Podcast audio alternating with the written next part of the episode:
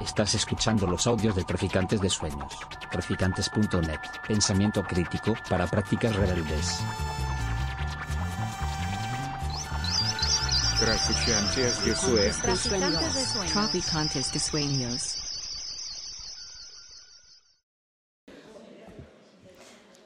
Gracias por vuestra paciencia, a quienes estáis aquí presentes y también a quienes estáis desde casa o desde donde sea, escuchándonos desde el streaming. Eh, esta segunda mesa eh, se titula, eh, como hemos comentado antes, El robo de bebés y de menores durante el franquismo y la monarquía parlamentaria. Eh, en la misma hablaremos sobre cómo desde este periodo dictatorial del franquismo en nuestro país se utilizaron dispositivos de poderes similares al discurso de la caza de brujas eh, que hemos escuchado antes un poco, pero además ampliándose y adaptándose al contexto español, contra mujeres que no eran acordes socialmente a la, moral impuesta.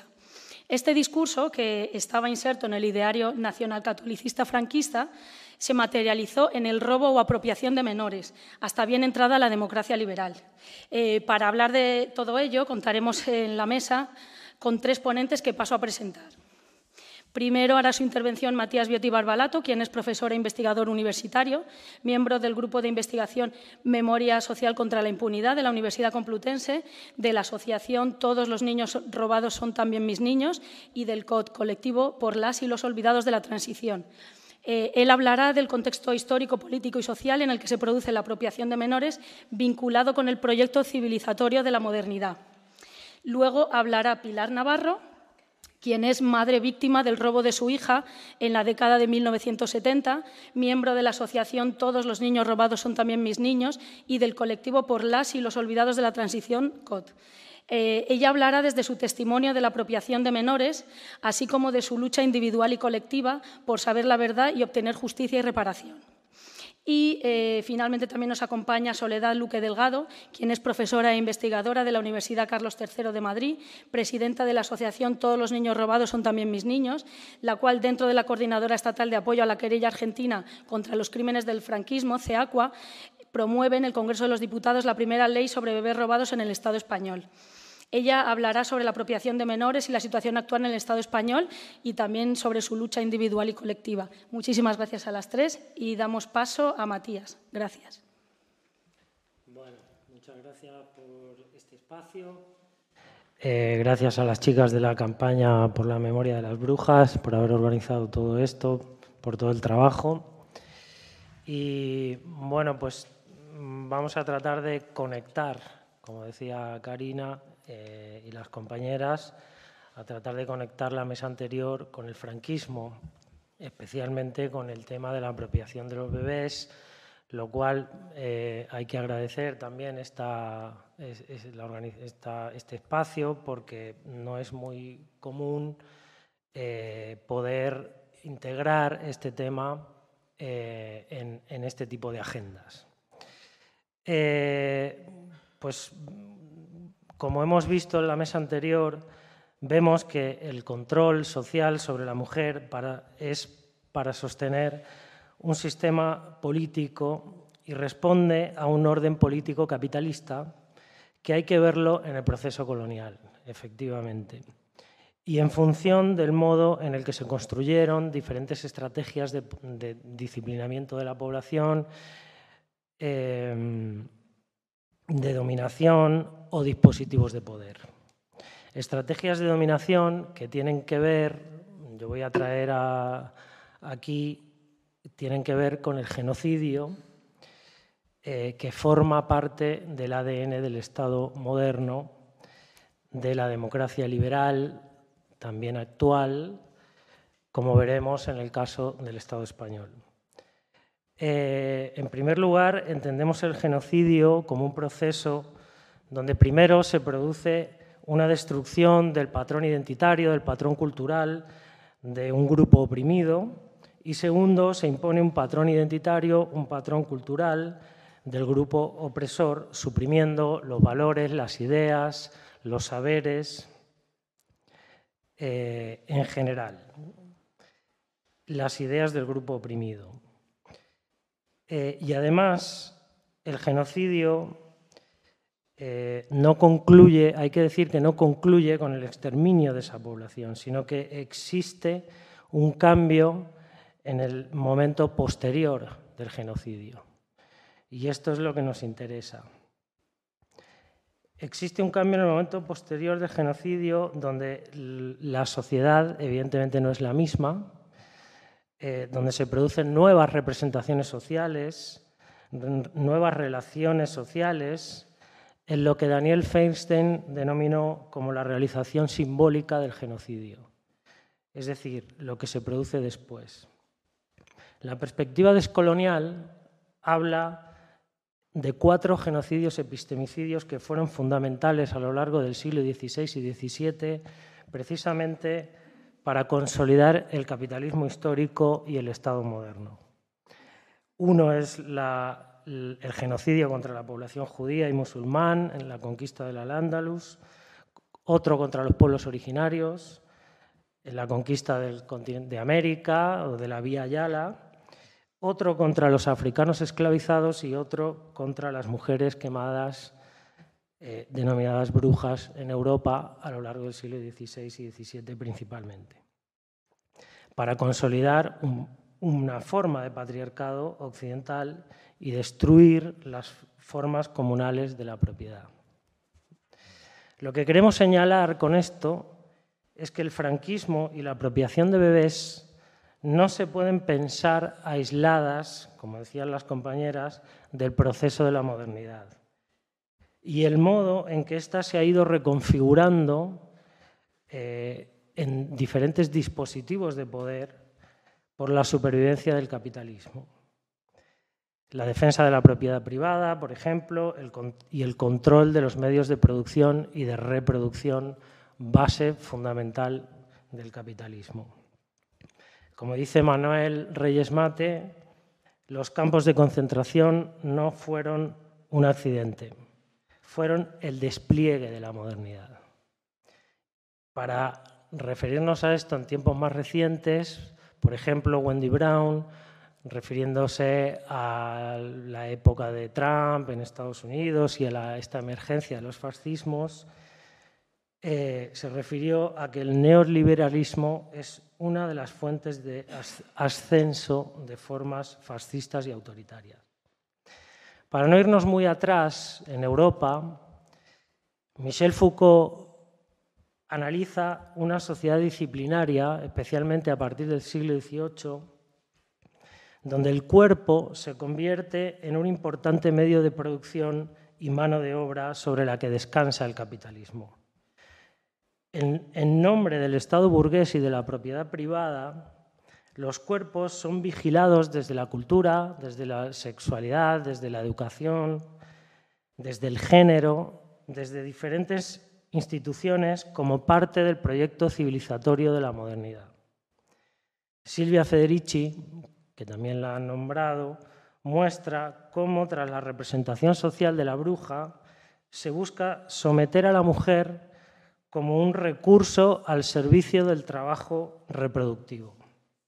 Es decir, que cuando surge el franquismo y también los fascismos en la década del 30, ya existía una idea naturalizada en los estados capitalistas de la mujer considerada como un medio de, reproducción de fuerza de trabajo.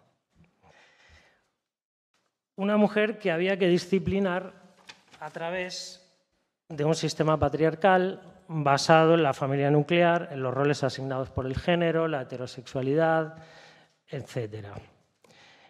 Del mismo modo, también existía la idea de la eugenesia, que viene de finales del siglo XIX, de los estados liberales de aquella época, algunos estados liberales de aquella época, em, y el disciplinamiento sobre la mujer que no excluimos, que no, es, que no son exclusivos del franquismo, sino que se dan en un contexto donde en los estados capitalistas ya existía una preocupación por el control de la natalidad y por tanto de la mortalidad infantil precisamente por la preocupación por, el control de los medios de producción y de reproducción. para construir una población productiva al capitalismo que necesitaba un obrero fuerte y sano. Ahí surgen todas las teorías de Thomas Malthus sobre la eugenesia eh, y de los economistas clásicos. La diferencia del régimen con el Estado moderno, sin desvincularse de la modernidad, está en que los métodos de disciplinamiento para el control de los medios de producción fueron diferentes o fueron más bien propios del franquismo. El dispositivo de poder será el integrismo católico relacionado con todo lo que han contado las compañeras, eh, con la Santa Inquisición desde la época de los reyes católicos. A, diferencia de los economistas clásicos que consideraban la pobreza como culpable de la mortalidad infantil y, de todas estas preocupaciones de la época, para el nacionalcatolicismo la mortalidad infantil era una consecuencia de la secularización provocada por el Estado moderno a partir de la Revolución Francesa, de las ideas de la Ilustración, del liberalismo. Surge así en el franquismo una política para el control de la natalidad que los médicos de Franco denominaron como eugenesia positiva, precisamente porque el catolicismo no estaba de acuerdo con la eugenesia clásica maltusiana, eh, las formas de esterilización física. Por tanto, es una eugenesia adaptada al integrismo católico, donde quizás mis compañeras profundizarán más después. Ya no eran indígenas sin alma o brujas, sino mujeres descarriadas, mujeres caídas, mujeres rojas, que no cumplían el perfil de la raza hispánica, pilar del régimen franquista, a través de la cual toda persona no sujeta a ese integrismo católico quedaba criminalizada o deshumanizada. Dentro de ese plan de natalidad surgen instituciones como la obra de redención de mujeres caídas, las presiones de mujeres enfocadas a una reeducación moral católica, eh, el patronato de protección de la mujer, la Asociación Española para la Adopción. No, no voy a desarrollar este tema, quizás mis compañeras lo hagan. Así tenemos una apropiación de menores que se produce desde los inicios de la dictadura hasta bien entrada la monarquía parlamentaria. Podemos decir que sepamos hasta finales de los años 90, pero no podemos decir una fecha ya que no ha habido ninguna investigación por parte del Estado y por tanto no lo podemos saber. Eh, dicho esto, hay que tener en cuenta que todo este proceso de apropiación se da bajo la gestión de las congregaciones religiosas integristas de derechas desde el principio hasta el final, articulando, articulado con el Estado moderno y la idea de la democracia liberal. Eh, se da, en primer lugar, y se articula con la democracia liberal eh, porque se da, en primer lugar, por el hecho de que la ideología integrista está en el ADN del Estado, desde los reyes católicos hasta la denominada transición o la monarquía parlamentaria, donde digamos un, hecho es el concordato del 53, donde el, el nacionalcatolicismo se, se oficializa eh, oficializa el Estado español como nacional católico eh, y en un contexto donde el nacionalcatolicismo se alía con Estados Unidos en todo ese proceso por imponer una identidad, una cosmovisión que es la del mundo occidental y la del imperialismo. Eh, pensemos que se da en la época de la Guerra Fría a partir de los años 50 después de la Segunda Guerra Mundial. Es decir, que todo esto hay que enmarcarlo en una salida del franquismo eh, que permitiese el desarrollo del neoliberalismo, que era el fin del imperio. Eh, en tercer lugar, la continuidad de las congregaciones religiosas se da gracias a la denominada transición, la cual, en la cual el nacionalcatolicismo formó parte eh, del gobierno de Suárez, así como formó parte de la Comisión Constitucional del Congreso de los Diputados de 1978, el caso de Laureano López Rodó, por ejemplo. Por tanto, este delito en la transición, al contrario del relato que lo piensa únicamente como un negocio desligado del franquismo, eh, que lo fue, pero no solamente, hay que pensarlo desde el análisis de la transición. Hay que conectarlo, hablando de conexiones, con el análisis de la transición, el cual es un pacto de legalidad del régimen de impunidad, donde no existió una depuración de los servicios sociales religiosos y mucho menos una política de memoria, verdad y justicia. Es decir, un proyecto político de las potencias mundiales en nombre del proyecto civilizatorio de la modernidad, una vez más. El franquismo se conecta así con esta democracia. Y para finalizar, simplemente decir que frente a tanta impunidad, no solo en el Estado español, sino también en varios en otros países como en América Latina, donde la transición se exportó como un ejemplo de éxito, con la finalidad de naturalizar que es posible la democracia sin justicia, me gustaría mencionar las palabras del presidente de Argentina, con todas las dificultades que tiene ese país, mi país, donde yo nací, que en el año 2004 dijo en la ESMA, como presidente de la Nación Argentina, vengo a pedir perdón de parte del Estado Nacional por la vergüenza de haber callado durante 20 años de democracia por tantas atrocidades.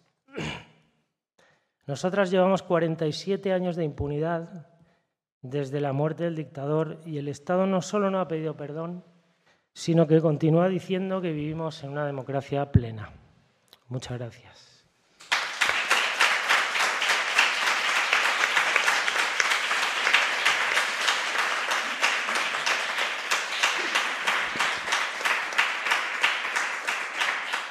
Muchas gracias. Gracias, Matías. Ahora tiene la palabra Pilar. Gracias. Hola, buenas tardes a todas y a todos. Mi agradecimiento me sumo a, lo dicho por Matías y puedo añadir una imagen que se me ha venido cuando estaba escuchando a las tres ponentes, que es para mí muy clarificadora, ¿no? han estado soberbias, han estado como, como el picante en los, en los, alimentos que desarrolla el sabor. Y, me, y veía reflejado todo el paso de la historia desde el modernismo hasta ahora en nuestra casi reciente historia, que es el tema que nos toca tratar aquí, veía reflejado todo, todo. Tenemos reflejado hasta comentarios de, psiquiatras, unos que podían ser perfectamente de la época de la Inquisición, y tenemos psiquiatras como González Duro, que falleció ya, que definía las dos, mm, las dos mujeres, ¿no? la mujer eh, guerrillera de la guerra y republicana y la mujer eh, sumisa del régimen nacional católico. Entonces, no hay prácticamente diferencias. La historia, si nos metemos, eh, vamos sacando eh, cantidad de datos comunes. Así que gracias por el picante. Y quiero mm, deciros que mi, mi, exposición no va a ser una exposición intelectual de peso, sino que me toca una exposición que sería el testimonio mm, de mi vivencia, el recorrido y un poco de contexto histórico, porque ya Matías lo ha tocado. Eh, ¿Qué pasó? ¿Quién soy yo? Pues yo me llamo Pilar Navarro Rico, para los que no me conocen, madre de dos hijas, robada la primera. Soy hija y nieta de represaliados por el franquismo. Lo que me pasó es similar a lo que sucedió a miles de casos víctimas de que sufrieron la sustracción de sus hijos.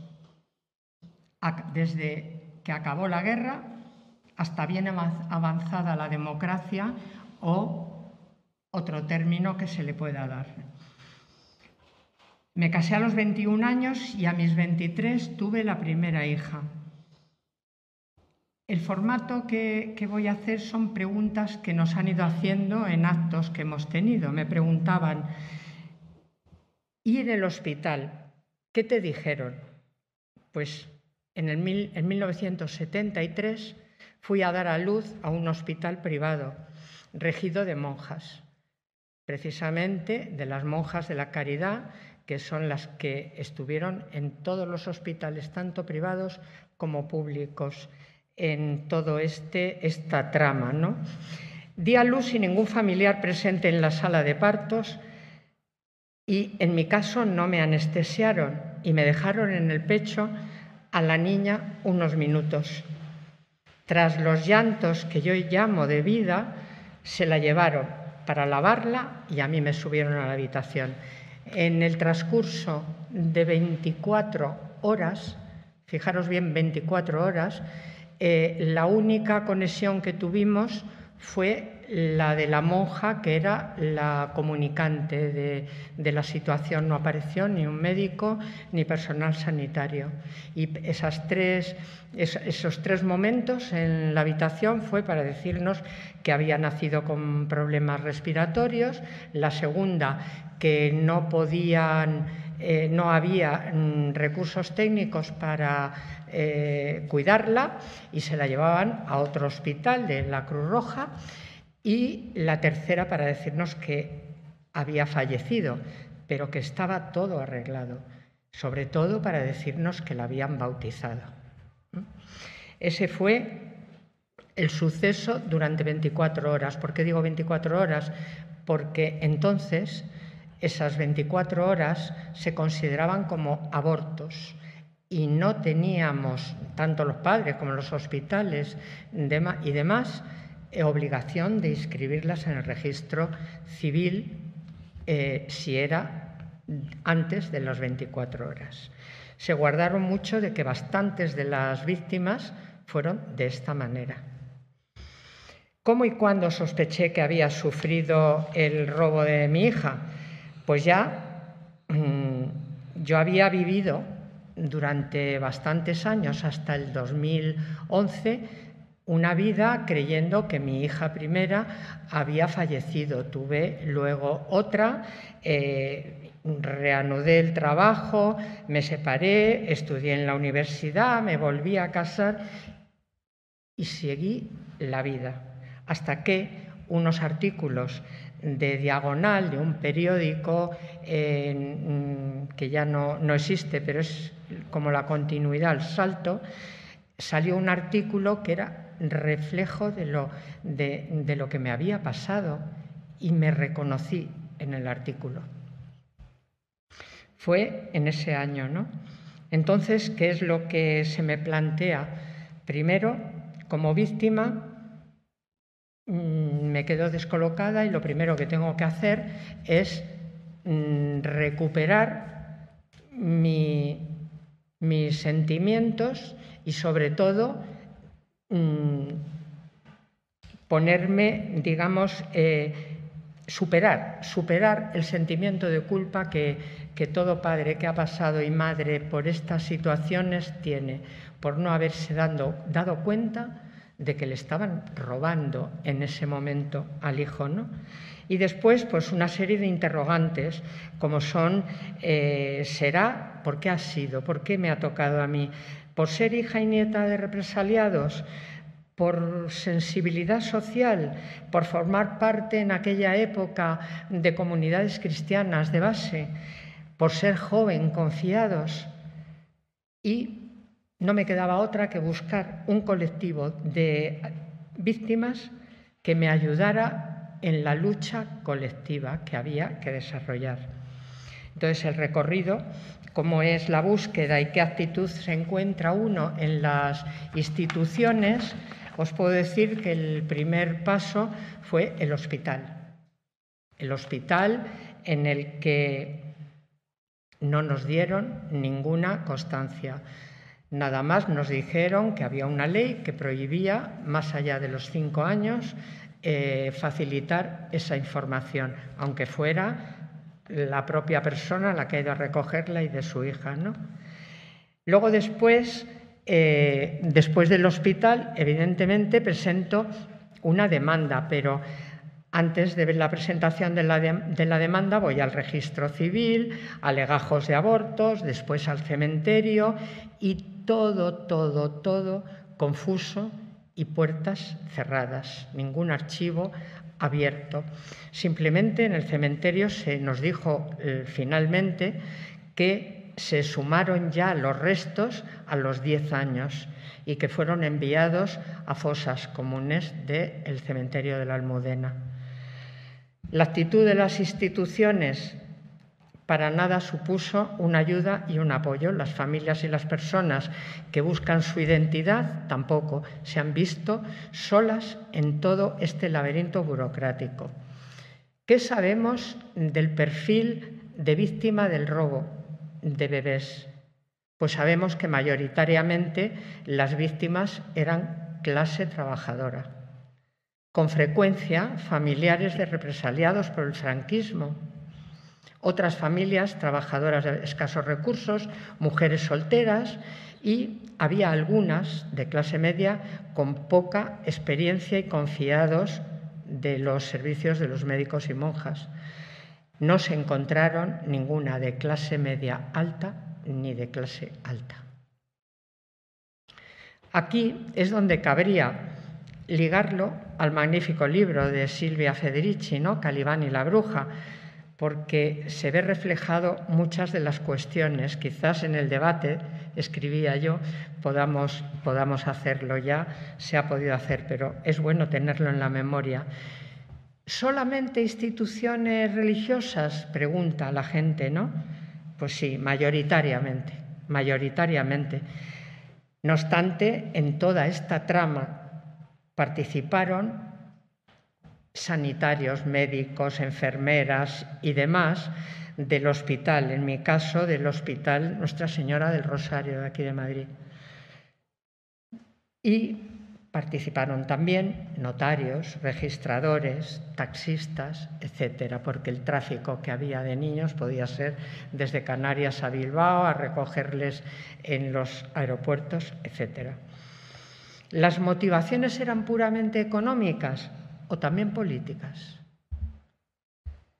Hablar de bebés robados es adentrarse en uno de los episodios más espeluznantes de nuestra historia reciente, por su extensión en el tiempo, porque se produjo en todos los rincones del país y porque afectó a miles de personas de la manera más cruel. No fue solo por dinero, algo material, sino profundamente político cuya violación de derechos humanos continuó muchos años, como hemos comentado. Hasta bien avanzada la democracia en este país se robaron niños para que el régimen les educara en familias adeptas. Fue puramente ideológico, político, inhumano, eugenésico. Recordamos aquí al psiquiatra, asesor de Franco, doctor Vallejo Nájera, y sus alucinantes teorías del gen rojo que bien podrían atribuirse a la época de la Inquisición. Si hubo dinero por medio, como conocemos casos, pero no puede ello descontextualizarse los hechos, y estos son calificados internacionalmente como crímenes de lesa humanidad y además calificados los bebés robados como desapariciones forzadas. Eh, el contexto histórico Ya se ha citado parte, pero vivía Franco en, el momento en que fui, di a luz a la primera hija.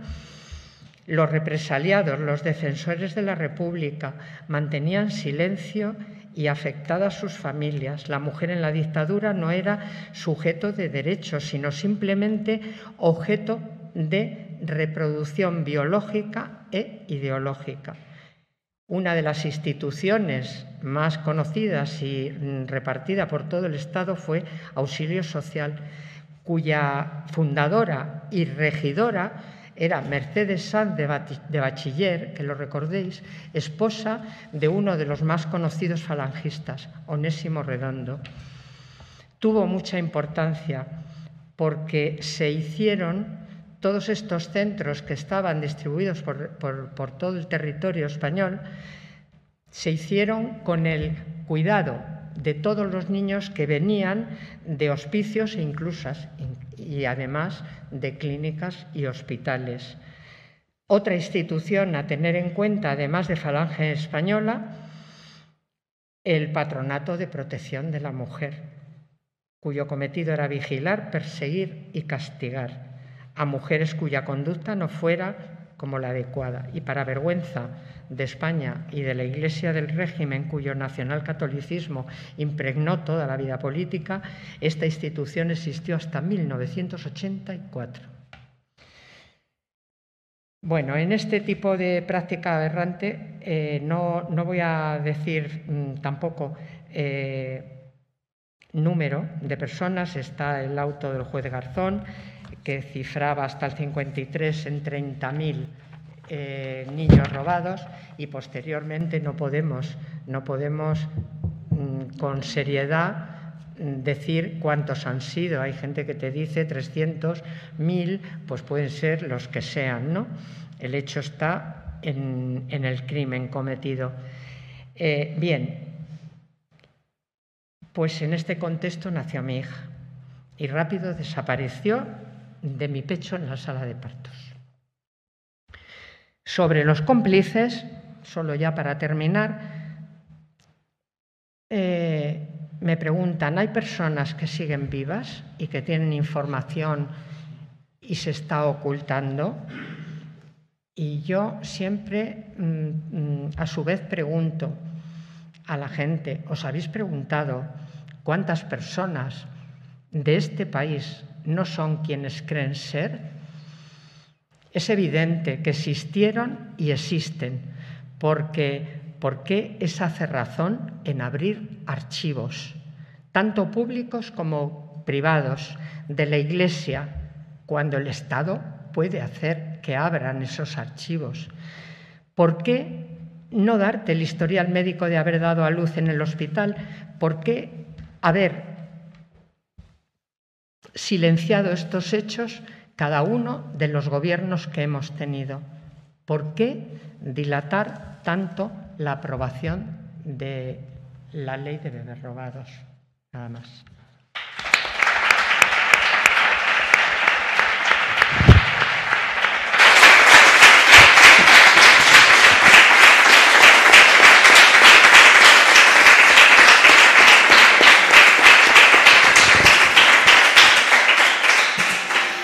Muchas gracias, Pilar, por tu duro pero necesario testimonio. Eh, ahora le paso la palabra a Soledad. Gracias. Buenas tardes a todas y a todos. Y también me subo a los eh, agradecimientos de, mis compañeros Matías, Pilar, a todos vosotros y vosotras y a las organizadoras del acto, a la maliciosa por acogernos. No es la primera vez que nos eh, cede este espacio para hacer actos de este tipo, que como decía Matías, no penséis que es tan fácil ubicarlos. ¿no? Entonces, tenemos que, agradecer enormemente esa actitud tan acogedora. Y también, como Pilar, quiero agradecer enormemente estar en este segundo turno, porque hemos podido escuchar a las compañeras anteriores que han estado en la mesa y hemos eh, sacado valiosas eh, reflexiones e incluso conclusiones y yo algunas de ellas las voy a utilizar ahora.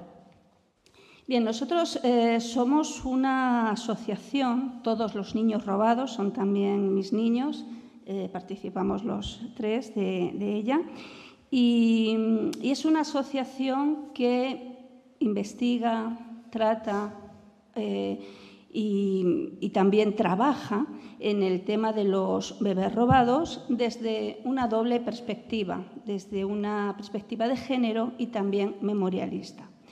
Bueno, eh, creo que no hace falta explicar por qué esa, doble perspectiva, pero bueno, por decir algunas, eh, plantear algunas ideas, lógicamente la perspectiva de género, cuando se está hablando de un crimen contra la mujer, eh, a la que se le roban los, bebés, pues lógicamente es necesaria. No estamos haciendo de menos a esos padres ni a esas familias que quedaron sin, los niños. ¿no? Lo que queremos es relacionar este, este crimen con este contexto también histórico y político, porque en nuestra opinión el franquismo no fue únicamente una represión política, ¿eh? no solamente ejerció una represión política, sino que ejerció un conjunto de, represiones, todas absolutamente brutales, ¿no?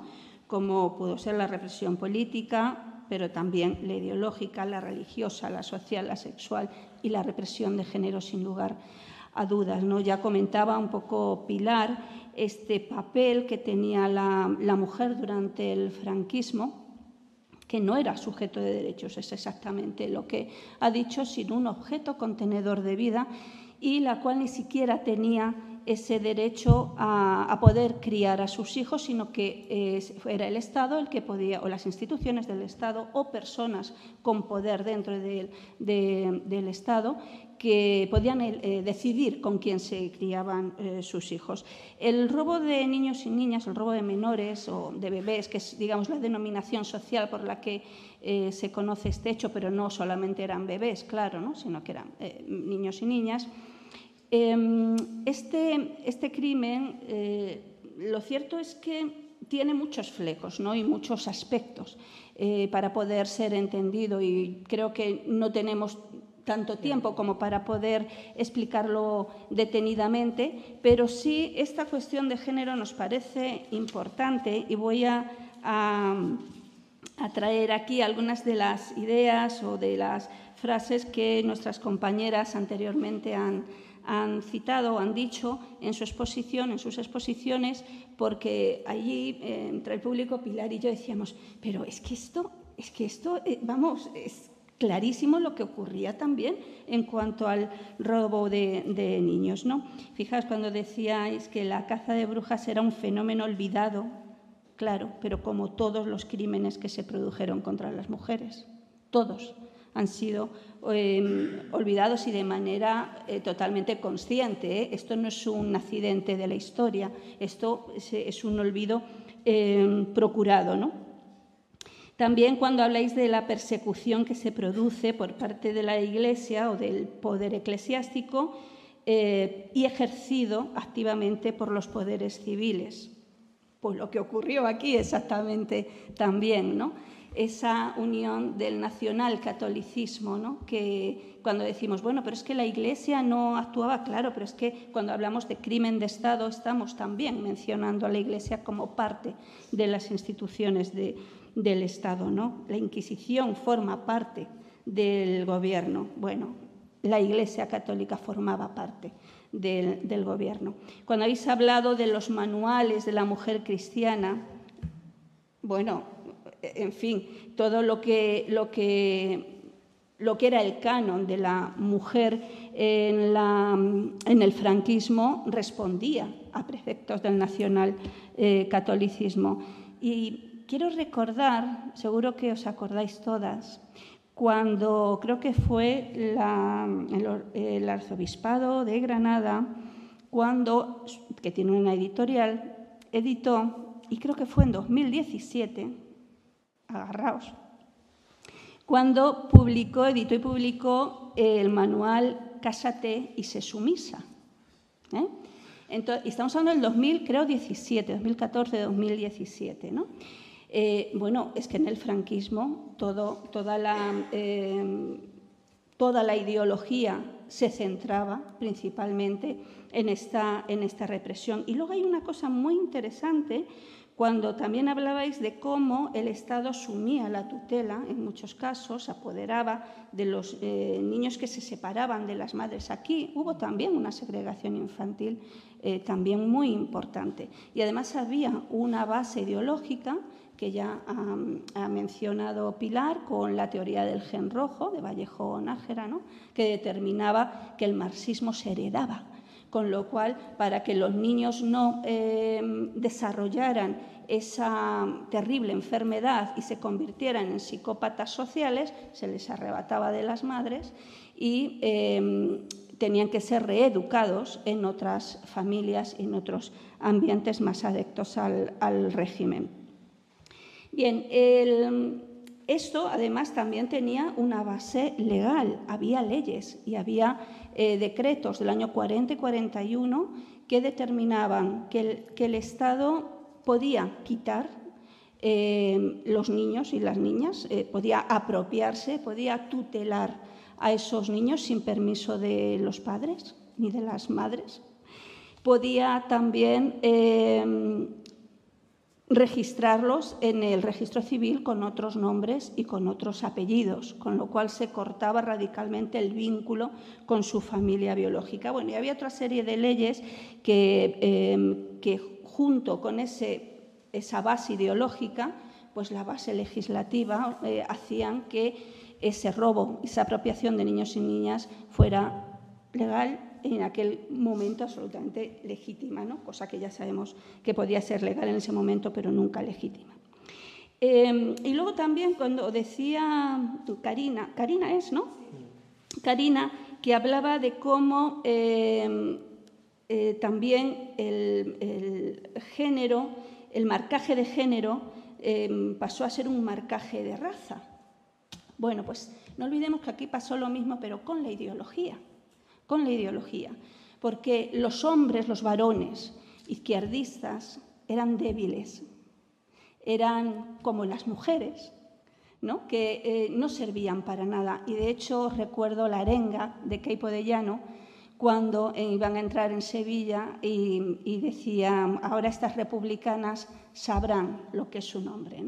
Es decir, que el, el hacer ese, ese componente o o mezclar o conjugar el, componente ideológico con el género también es algo, y además como un insulto, ¿no? también es algo que aquí se, se, produjo.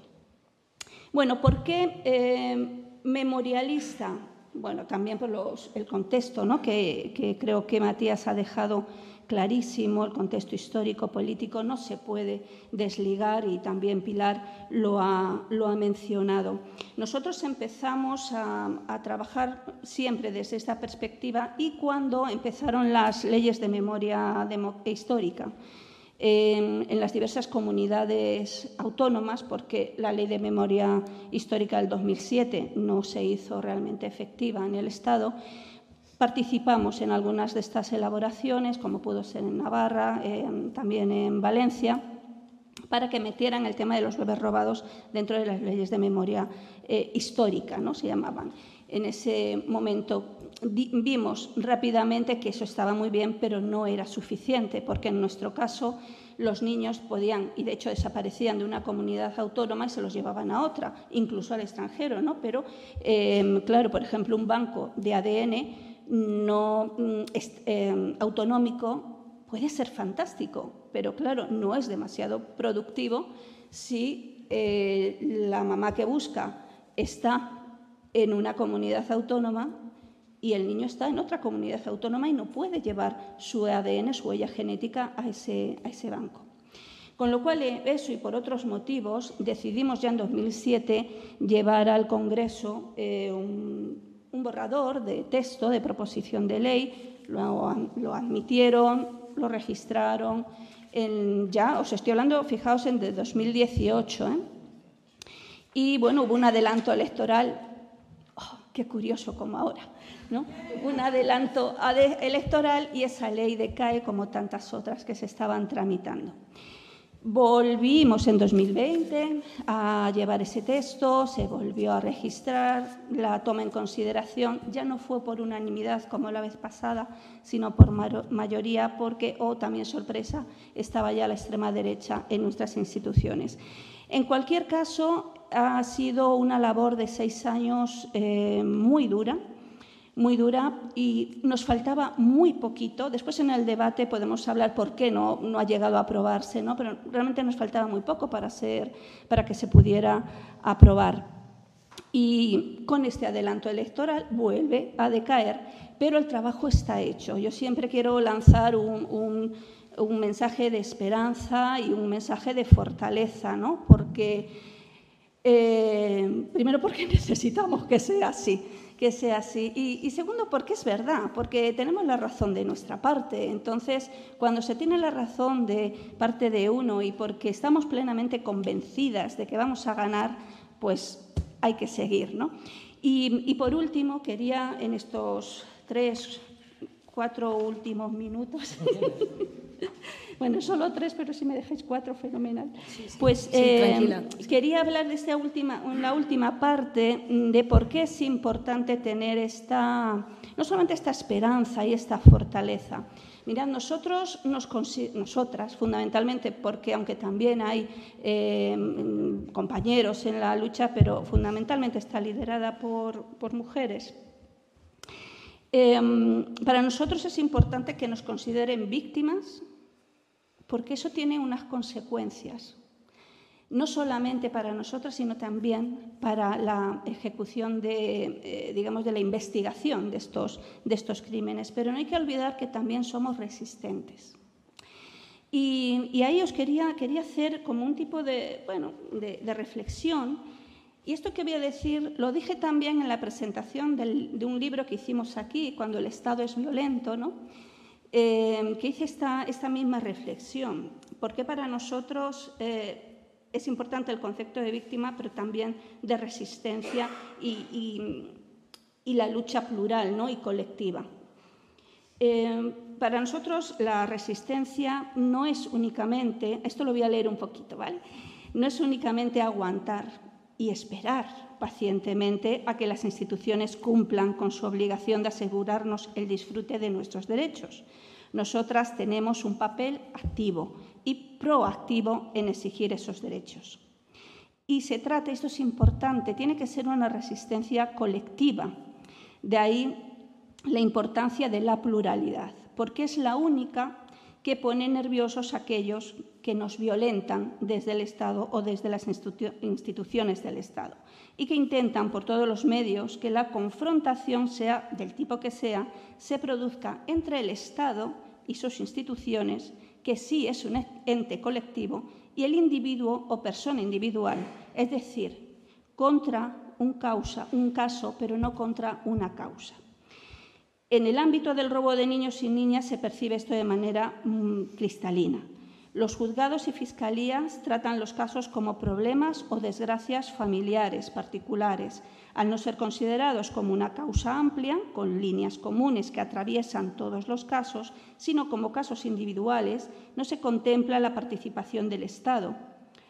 Y lo que se arguye es que son delitos comunes producidos por personas comunes o delincuentes comunes y, por tanto, son delitos que prescriben. Por eso es importante la pluralidad, la noción de nosotras y vosotras y todos, ¿no? Y todas, porque eh, no hay miles de casos que están separaditos, sino que hay miles de casos que forman una causa, fruto de una práctica de Estado directa en un primer momento y después consentidora de estos crímenes durante décadas y en todo el país a través de figuras de autoridad pertenecientes a las propias instituciones del Estado. La resistencia, por tanto, tiene que denominarse en plural, porque hace posible y un poco más, más fácil la lucha contra la impunidad. No solo porque la unión hace la fuerza, que es, que es cierto, ¿no? sino porque también se hace visible la violencia estructural y sistémica desde el propio Estado. Lo que en nuestro caso, por ejemplo, determina claramente que estos no sean delitos comunes, sino delitos contra la humanidad. Por tanto, víctimas sí, resistentes, por supuesto, y toda nuestra resistencia tiene que ser activa, proactiva y colectiva. Gracias.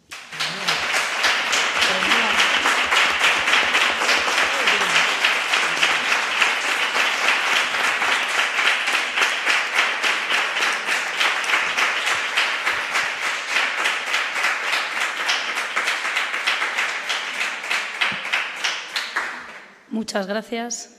Eh, gracias a las tres. Ahora, de nuevo, como hemos hecho también en la primera mesa, vamos a, abrir este, este, último espacio, este último tiempecillo que nos queda para reflexiones, preguntas.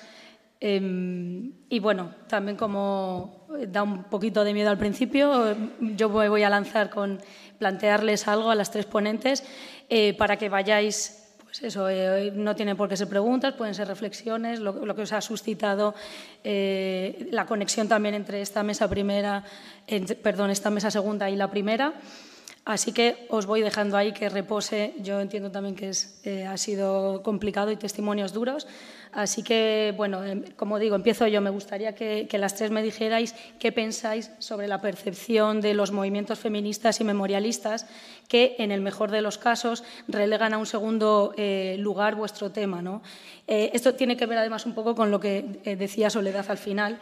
Y, en este sentido, también, ¿qué consideráis que, que sería necesario para trabajar los procesos de memoria y darle a este tema la importancia que se merece para posicionarlo en la agenda de al menos estos movimientos sociales afines. ¿no? Se me ocurren eh, algunos ejemplos desde el arte, por ejemplo, como puede ser la obra de teatro, la obra de teatro que ha estado representando eh, Pilar.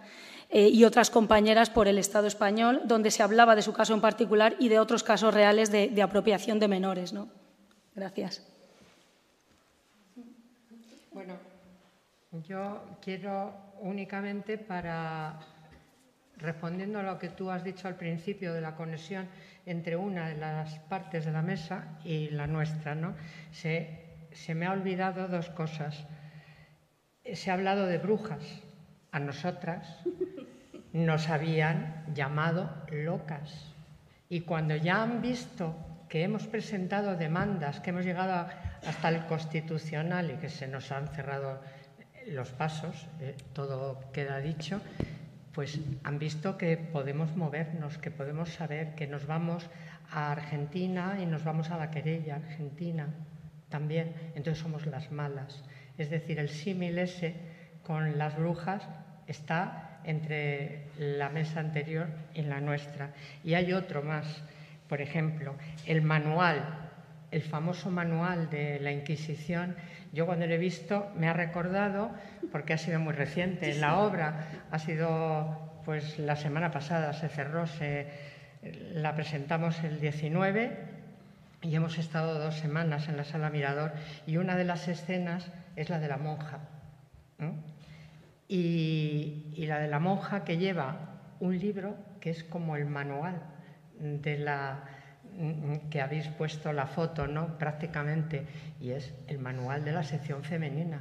Cómo tiene que estar la ropa de limpia, cómo tienes que hacer esto, cómo tienes que hacer lo otro. Es decir, que el paralelismo entre una y otra ha resultado soberbio. Pues sí. Sí, sí, dale, Soledad. Eh, no fue nada, nada fácil el el que el movimiento memorialista aceptara esta, perspectiva nuestra, ¿no? esta manera de, lucha, y el movimiento feminista igual de complicado. ¿eh? Igual de complicado. No es, eh, es verdad que ahora mismo las cosas han cambiado, pero nos, ha costado 12 años, ¿eh? 12 años de, de tener este discurso. Mm, la mayoría de las entidades y organizaciones memorialistas lo aceptan, lo entienden y lo comparten, eh, excepto alguna que otra organización que eh, piensa que, no, porque las únicas víctimas del franquismo que eh, entrarían dentro de toda esta, esta labor memorialista son aquellas que claramente sufrieron una represión política o que murieron con el fusil en la mano o están en las cunetas. Nuestras madres no lo son porque no portaban un fusil. Entonces, pero quitando esas excepciones, es verdad que la, inmensa mayoría, la inmensa, inmensa mayoría de las organizaciones memorialistas eh, comparten esta idea, esta perspectiva, esta visión. Y en cuanto al movimiento feminista, eh, bueno, yo creo que todavía las feministas tienen que implicarse un poquito más en esta, en esta labor, ¿no? en esta lucha, y lo digo con total cariño y desde la casa, porque bueno, yo estoy, como investigadora colaboradora en el Instituto de Estudios de Género de la, de la Carlos III. Y, sé que muchas de las compañeras, muchísimas, participan también de esta visión, pero no todas las compañeras del movimiento feminista atienden a esto. De hecho, en, una, en, una, en un acto, una de las compañeras preguntó, un acto que eh, tenía que ver con temática feminista, pero no de bebés robados, y una compañera que estaba allí preguntó a la mesa cuándo se iban a implicar, cuándo iban a poner en su agenda de trabajo este tema y una de las ponentes eh, dijo, bueno, esto ya lo trata el memorialismo, ¿no? Entonces, como que vamos así, de, como una pelota de ping-pong, y, pero bueno, afortunadamente ahora mismo la mayoría sí que lo, lo acepta bien. Gracias, Matías. ¿Quieres añadir? Em, yo creo que em, este problema, porque es un problema, tiene que ver un poco con lo que estamos hablando. ¿no? Eh, yo creo que tiene que ver con que no nos preguntamos, o muchas veces no nos preguntamos cómo se construyó la memoria. ¿no? Y si nos hacemos esa pregunta, cómo se construyó la memoria, eh, el otro día, en una charla también hablando de estos temas, en la parcería, una mujer se levantó y dijo, bueno, porque yo mencionaba todo el rato la apropiación de bebé, no era específicamente el tema, pero lo, mencionaba. Y una mujer se levantó y dijo, bueno, pero, pero eso fue eso fue más adelante, fue, pero tenemos 140.000 en las cunetas como restándole importancia, ¿no? Y, para mí es un pilar, para mí fue un pilar, sin el nacionalcatolicismo, el cual es el pilar de la apropiación de bebés, quizás el franquismo no hubiese soportado todo lo los cambios políticos que se dieron después de la Segunda Guerra Mundial especialmente. Eh, y si pensamos que la apropiación de bebés tiene que, ver, el tiene que ver con el disciplinamiento directamente sobre la mujer, precisamente porque desde ahí se posibilitaba, o ellos pensaban que se posibilitaba el hecho de construir una subjetividad política que legitimase el franquismo, pues eso es una raíz fundamental para el soporte del régimen. Entonces decía que, yo creo que tiene que ver con, con esta pregunta ¿no? de cómo se construyó la memoria. Y si pensamos cómo se construyó la memoria o cómo se está construyendo la memoria, aquí eh, hablamos de memoria histórica, pues ¿qué quiere decir memoria histórica? Pues quiere decir la relación de la historia con la memoria. Ahora lo quieren llamar memoria democrática, cosa que no es casual. Pero si pensamos en que la memoria es la relación con la historia, ¿cómo se construye la historia? ¿Cómo se ha construido la historia? La historia se ha construido precisamente desde la lógica de la modernidad. Entonces, quizás estamos pensando la memoria desde la lógica de la modernidad. Si pensamos cuando muchas veces se habla de memoria histórica en el mundo académico y se habla como un análisis del presente que recurre a la historia para ver cómo se han desarrollado los hechos. Claro, esto por un lado lo que hace es invisibilizar los testimonios, los, testimonios de, de las personas damnificadas, de quienes sufrieron esa represión, y por otro lado lo que hace es construir un discurso que responde a esa misma lógica. Cuando pensamos en el franquismo, pensamos, o cuando pensamos en la memoria histórica, pensamos en franquistas y republicanos. Claro, como ya me estoy enrollando mucho, franquistas y republicanos, ¿qué pasa? Pues deja fuera al resto de la población. ¿Y el resto de la población? ¿Qué pasaba con el resto de la población? Y también es lo que decía Soledad, cuando pensamos en republicanos pensamos en los que estaban resistiendo con el fusil, que también había mujeres, pero las mujeres en la historia han quedado invisibilizadas. Entonces yo creo que la, la cuestión está, yo creo que esto es una, tiene como consecuencia lo que ocurre con, con, el feminismo y con el hecho de dejar apartado estos temas dentro de la memoria, de los grupos memorialistas, porque es la racionalidad política del, del mundo occidental. Y, y nada más. Gracias, Matías. Eh, no sé si alguna, alguno queréis eh, aportar algo, hablar. Claro, animaros. Mira ahí la compañera. Gracias. Sí. Hola, gracias. Eh, en principio quería agradecer el espacio y, y bueno, también esos testimonios tan duros, ¿no? Y bueno, hemos hablado, se ha hablado aquí de género, de colonialismo, de bebés robados y mientras hablabais estaba, se me venía a la mente eh, pues la quita de custodias eh, que se sigue dando, eh, en este caso a las mujeres migrantes sin papeles, precarizadas, precisamente por, por, no tener papeles, ¿no? en muchos casos, que es una, una de las casuísticas que lleva a, a esto.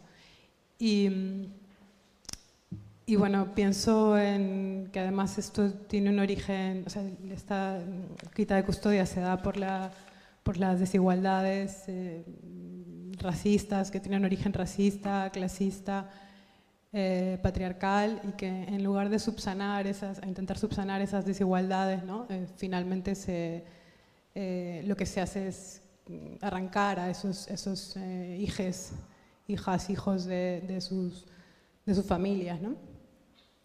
y mientras se financia, mientras se, se, da ayudas a las familias de acogida, eh, lo cual me parece como una locura, ¿no?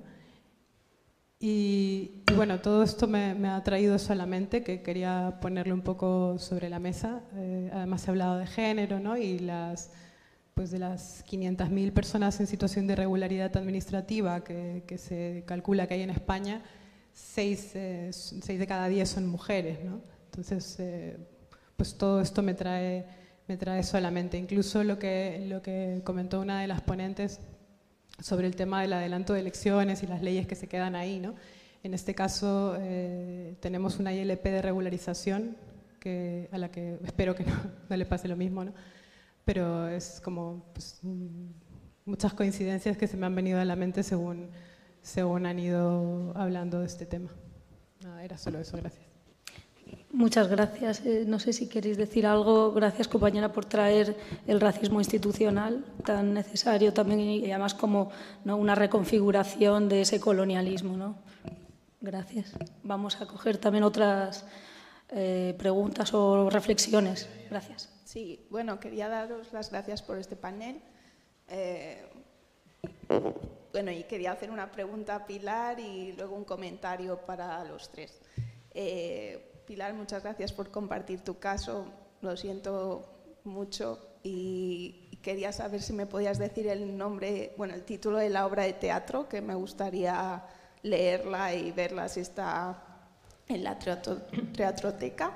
Y luego, bueno, comentaros a los tres que para cambiar la situación yo creo que es necesario lo que estáis intentando, ¿no? desde un punto de vista político, que se apruebe esta ley de memoria histórica para devolver justicia.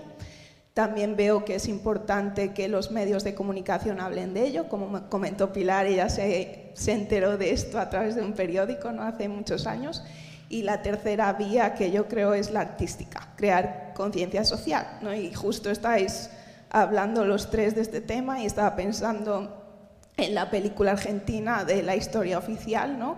Qué importante ha sido en este tema y que no tenemos algo similar en España, ¿no? Estaba pensando la última película de Almodóvar, Madres Paralelas, eh, podría haber hecho algo similar, ¿no? Y no se llegó a atrever. Y lo que comentáis de las cunetas, ¿no? De que hay gente que da prioridad a los muertos la guerra civil, me pareció que la película de Almodóvar se quedó más ahí, ¿no? Trató, un poco el tema de la maternidad, pero no, no llegó a hablar de, de este caso.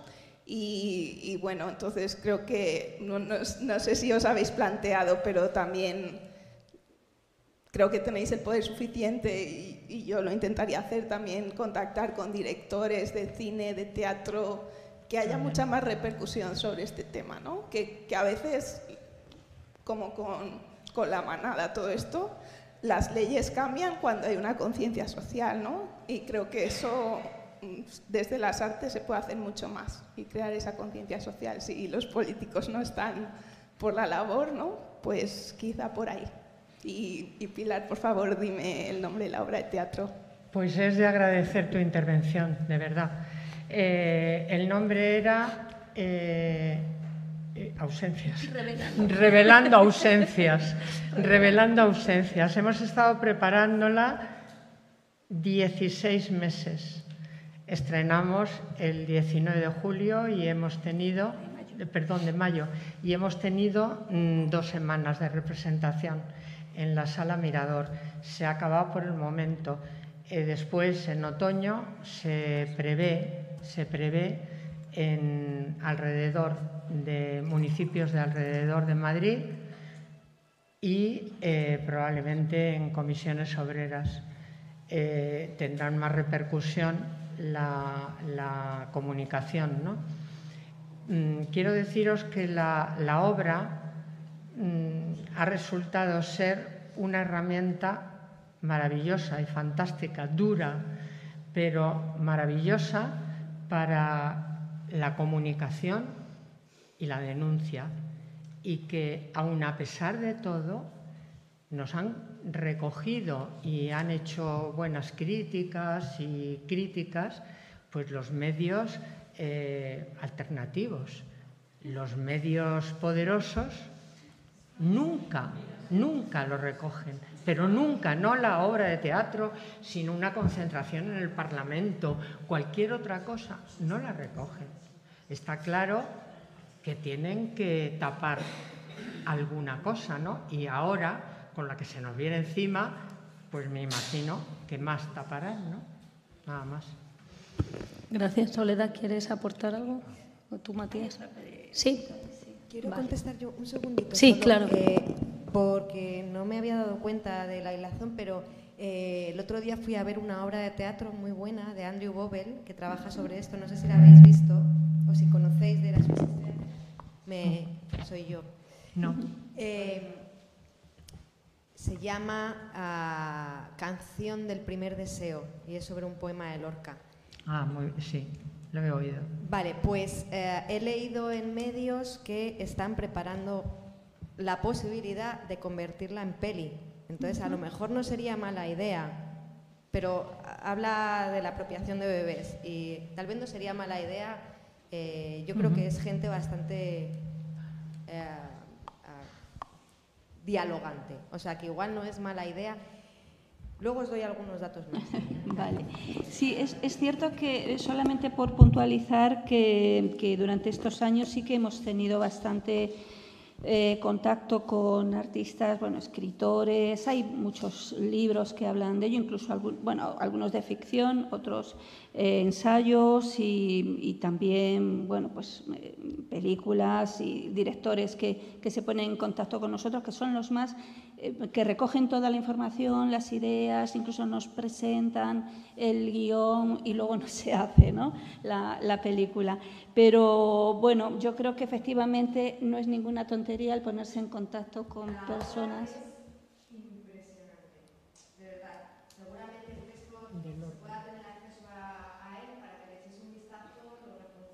Perfecto. Pues luego nos das algún datito. Mm. Por ahí había una mano pedida. Eh, ah, sí, eh, gracias. Eh, mm, muchísimas gracias por esto. Hemos llegado un poco más tarde porque teníamos cosas que hacer. Venimos de, un sindicato de la CNT y la CNT, no me, lo siento, pero parezco Dori porque tengo la memoria de los 20 segundos. Se me olvidan las cosas, los nombres, sí. Perdona ya, debe ser los años o... ¿Puedes hablar un poquito más alto? Sí, perdona, que venimos de la CNT de Villaverde. Hace unos meses hicimos un acto precisamente de un colectivo de gente que descubrió que había sido precisamente bebés vendidos, no robados. O sea, eran robados, pero eran, venían precisamente de, distintos puntos de Latinoamérica y habían ido a parar pues a, Holanda y a Bélgica, a ciertos países eh, centroeuropeos. Y habían hecho un proceso parecido y es que eh, en situaciones de personas racializadas, es decir, más indígenas que el resto de la población que estaba mezclada, eh, o más con europeo, sobre todo pobres y en situaciones de precariedad e incluso de situaciones a lo mejor de violencia de género, se había acogido a niños pequeños, a lo mejor no eran bebés, pero sí eran pequeños y se los habían y los habían adoptado otras familias, ¿no? Entonces, que este proceso que es internacional, que nunca hay que quitar esto, es decir, nos ha pasado, nos pasa y nos seguirá pasando porque ese discurso de que hasta los seres humanos somos mercancía y los bebés y los niños también son mercancías. Entonces, hay distintos procesos, que podríamos hablar de otros y tal, de apropiación de úteros y demás, pero también de apropiación directamente de los bebés y de los niños como mercancías, que a través de la connivencia, de la participación del paraguas del Estado, con asociaciones eh, en principio que son solidarias o dicen ser solidarias, acaban vendiendo y teniendo negocios con los bebés. Entonces es como procesos que a veces ideológicamente tiene que tener una cobertura estatal y por eso es un genocidio que no debería prescribir nunca. ¿no? Y entonces hay asociaciones que no sé si habéis hablado. Mi pregunta era, después de todo este rollo, perdonar, es por focalizarlo en la actualidad. ¿Habéis hablado con otras asociaciones de gente que busca a sus familiares que son mm, adoptados y buscan quiénes son sus padres, sus madres, y gente que precisamente busca en otros países, ¿estáis haciendo una interrelación internacional para daros apoyo y daros iniciativas y crear sinergias que os ayuden? Sí, sí, de hecho, bueno, también ahora eh, Matías puede hablar de su experiencia y Pilar de la pasada, pero tenemos sobre todo con organismos de Argentina, eh, hay varias asociaciones y mm, que no solamente aquí en España, eh, que también, por supuesto, hay asociaciones de personas que buscan su origen biológico. También en Argentina las hay y tenemos muchísima relación, por ejemplo, con la CONADI, ¿no? con la Comisión Nacional por el Derecho a la Identidad allí con las abuelas también, con las madres de Plaza de Mayo y con la asociación Hijos que también están buscando. ¿no? Eh, hicimos también, eh, pero hace tiempo, alguna, algún contacto con otras asociaciones también de otros países, con Serbia, pero Serbia eh, rápidamente, bueno, ahí no, no hubo mucha mucha sintonía, pero bueno, con entidades también de, Irlanda, por ejemplo, también, o también estuvimos, todavía no tenemos mucho contacto con entidades de Israel, pero estamos investigando también lo sucedido ¿no? allí. Sí.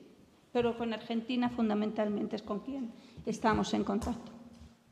Sí, bueno, con Argentina, pues porque el proceso en Argentina fue... Eh, Similar en el sentido de que mm, la historia de la dictadura, a diferencia de otros países de América Latina, eh, cogió eh, muchas cosas del franquismo y, la influencia del integrismo católico, con toda esa idea de la reeducación, eh, también estuvo presente en Argentina. Y bueno, pues mm, la relación de la asociación pues ya viene de antes, pero yo he estado un par de veces con, con la CONADI, precisamente, en el, eh, la última vez en el Foro Mundial de Derechos Humanos, donde pues bueno, intentamos de alguna manera coordinarnos en la medida de lo posible. Lo que pasa es que en Argentina van a pasos agigantados mm, respecto a lo que es el Estado español. Y bueno, pues eh, la, la, cuestión es que mientras no haya, mm, sin un apoyo institucional, por mucho que critiquemos las instituciones, eh, es muy complicado. Es muy complicado mm, hacer cosas, por lo que yo veo.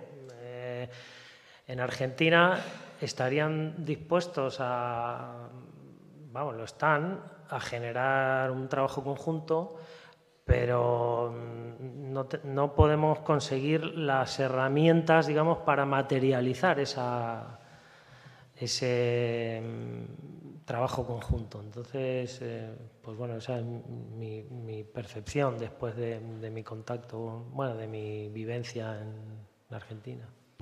Pilar, ¿deseas añadir algo? una pequeña cosa respecto al robo de niños a nivel internacional. Yo hace pues la friolera de 25 años, yo tengo 73 y he trabajado también en cooperación internacional. Y yo hace ya 25 años, cuando íbamos por Centroamérica, nos decían que había que cortar el flujo que había de llevarse niños para órganos. Ya no era para darlos en adopción. Eso circuló, circulamos el boca a boca, los periódicos, por todos los sitios.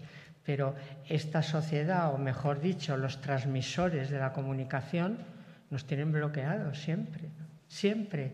Y tú puedes estar denunciando esa salvajada que ya no es adopción. ¿eh?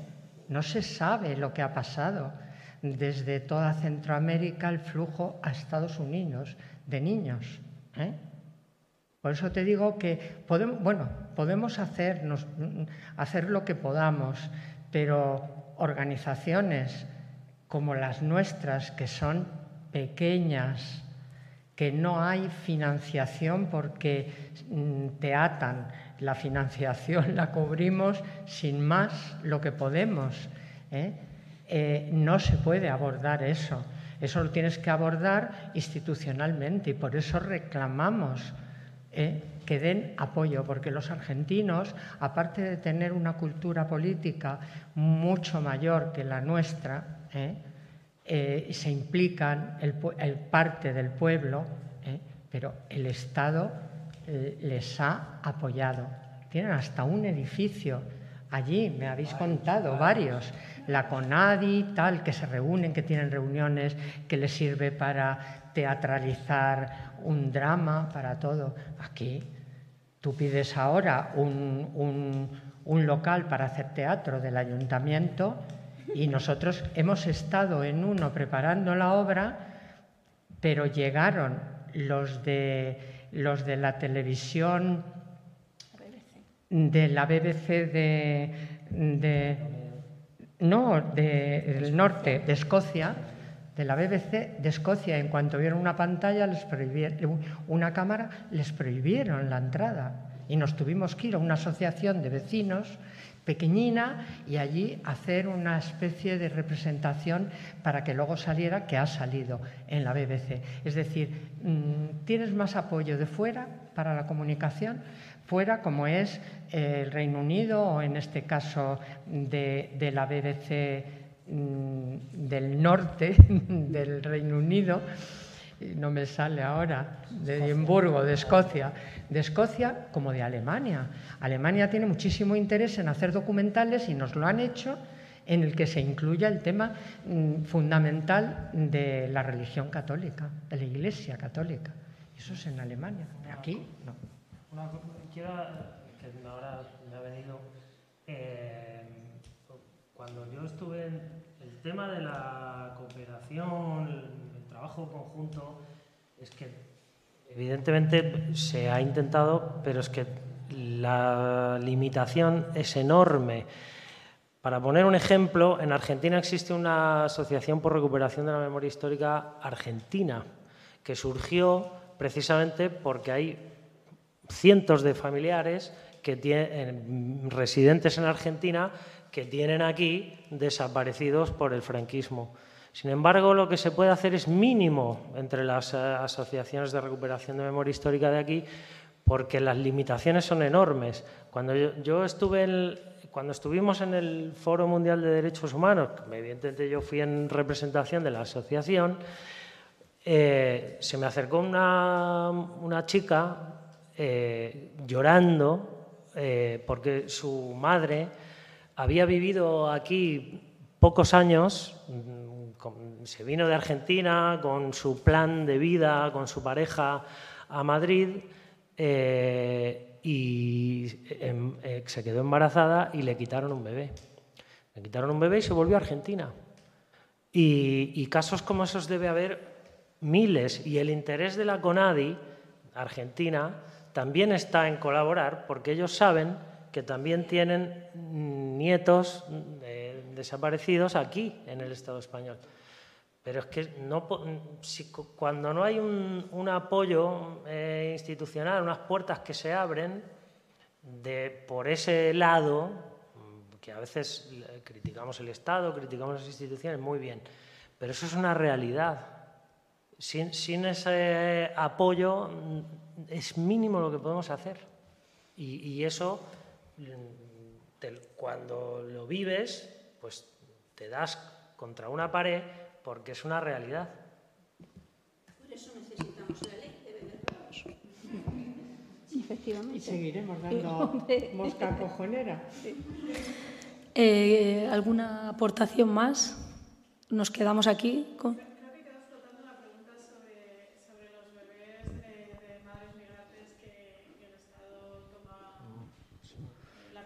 No, no, por decir que creo que quedó flotando la primera pregunta. ¿Era una reflexión o una pregunta? Yo lo entendí como una reflexión, no sé si había una pregunta concreta.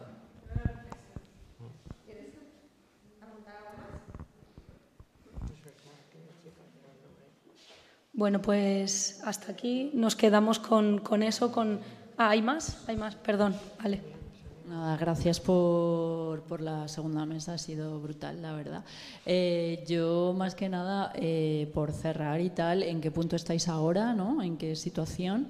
Y, yo, bueno, como persona que pertenezco al colectivo de Memoria de Brujas, desde nuestro colectivo, como feminista, y qué, podemos hacer, ¿no? O sea, cómo podemos de alguna manera echar un cable o ver que, o sea, no sé, como que no sea institucional, claro.